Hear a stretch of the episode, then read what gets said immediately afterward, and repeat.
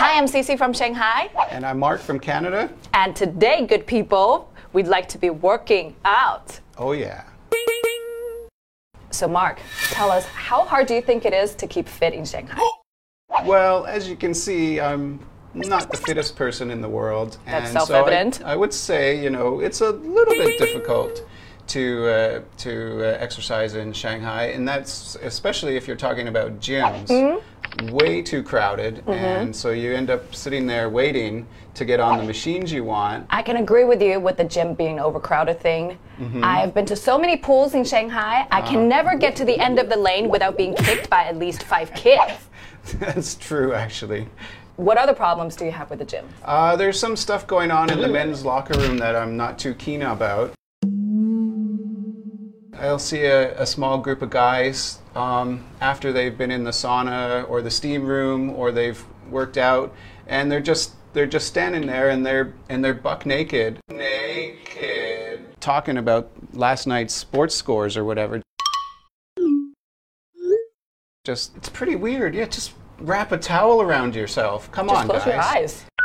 You know, I think here's something to do with the uh, the bathhouse culture in China because in some Asian countries and all the way down to Turkey, there are those public bathhouses where people go in to get a nice soak.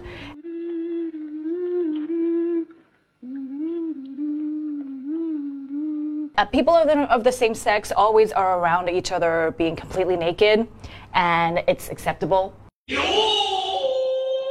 I must say, I have my own problems about gyms in Shanghai. Really don't like the personal trainers. Oh, really? What's the wrong with the trainers? The personal trainer walks into the room. It is basically bad news about everything that's wrong with your body. And they're gonna tell you nonstop something's mm-hmm. wrong with your butt, something's wrong with your hair, something's wrong with your face, something's wrong with your belly. I'd like to be working out on my own time at a pace that I that I feel comfortable for myself. Yeah, that makes sense. What about uh, outdoors. And that is why in Shanghai, a lot of people have opted to go out for those free workout machines in your community. Yeah. They're called spacewalk machines. They're called spine twisters right. that goes like this. yep. I can do a million of those a day. The reason you can do a million of those is because there is absolutely no tension lifting this dumbbell requires more effort than that thing. But then think about it, you can be in the open air, you're smelling the nice air, you're smelling the nice flowers, mm. you're greeting the nice neighbors, everything is nice. I do like what Shanghai is doing with the waterfront areas around the Huangpu River and Suzhou nice. Creek. And, you know, I can see this in my neighborhood and it, it makes these, these parts of the city, you know, a lot more fun to visit.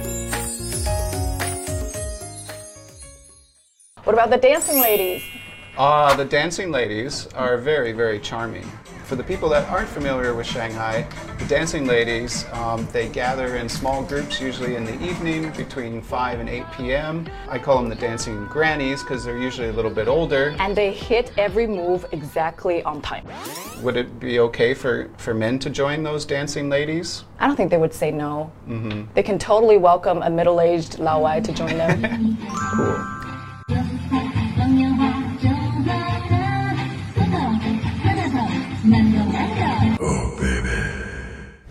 Also, a lot of young people like myself, some apartment renters, would like to just be doing exercise on their own time at home. Amazing! Self-help table tennis. You go like this. Uh huh. You go like this, Come right? On, hit it. Hit um, it. No, no, no, no. Come on, hit yeah, it. Yeah, You're definitely not going to be on the national team. Well, I'm on the uh, provincial level team. Okay, a little bit lower, eh? Okay. See? See? Oh, look at that, folks. Oh, this is good. Easy peasy. It gets a little boring after a while. That's when you're supposed to whale it like yeah, yeah, that. Yeah, yeah, yeah, that's right. This is to practice your technique, and then, then you hammer your, show oh. your power, right? These are amazing little devices that you can do at home. Well, you know, there's always the time issue. I have kids, two children. Children should hardly be used as a shield. But also, my company works me like a dog.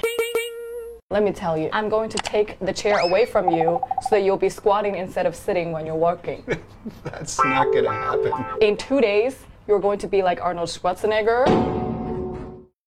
Yeah, but we won't have a show at the end of the night if that, because I'll have fallen down.